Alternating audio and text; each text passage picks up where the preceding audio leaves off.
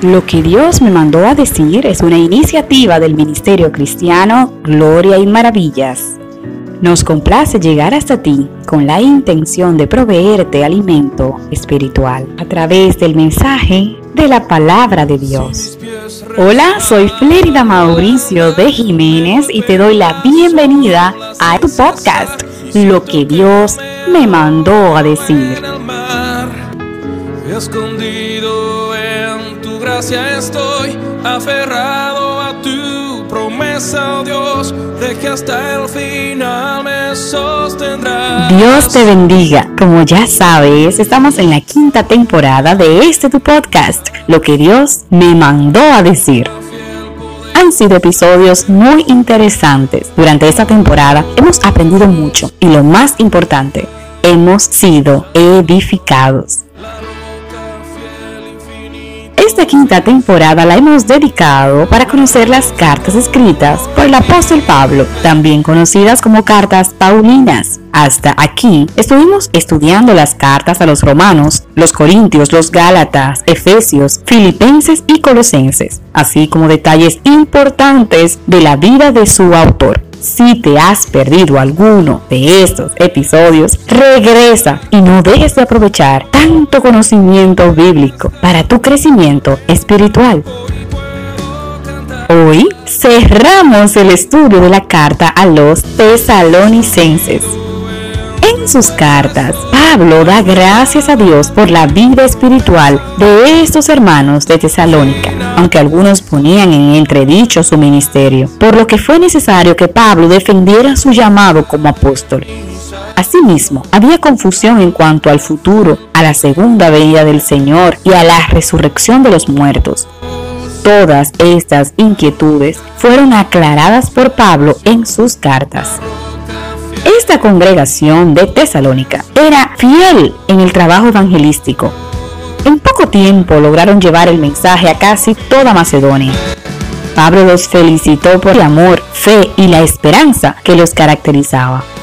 Fortalezas que necesitamos con urgencia en nuestras congregaciones hoy, así como necesitamos un intenso trabajo de evangelización, un profundo amor entre hermanos, una fe inconmovible y una esperanza inquebrantable.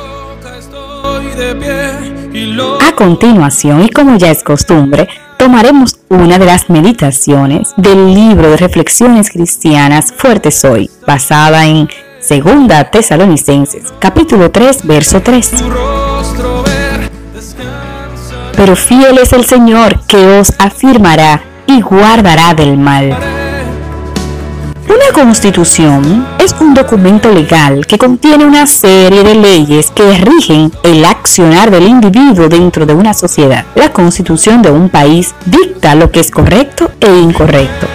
Los ciudadanos responsables tratamos de conducirnos acorde a dichas normas, estatutos y disposiciones para no entrar en conflicto con la ley terrenal. En derecho hay una expresión que cita, nadie está obligado a lo imposible.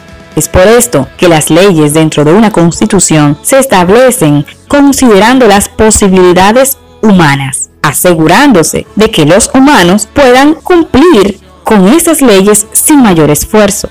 La constitución del cielo es diferente, contiene lineamientos y estatutos que jamás podremos alcanzar un Dios santo y perfecto, estableció leyes que nosotros, seres imperfectos y limitados, jamás podríamos cumplir sin su ayuda.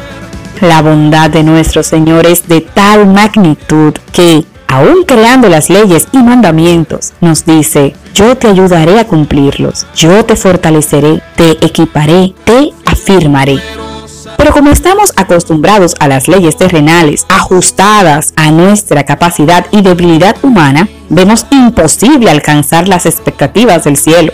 Si nuestra fuerza descansa en Cristo y creemos en la fidelidad de nuestro Dios, caminaremos confiados y seguros de que Él suplirá lo que nos falte y nos afirmará.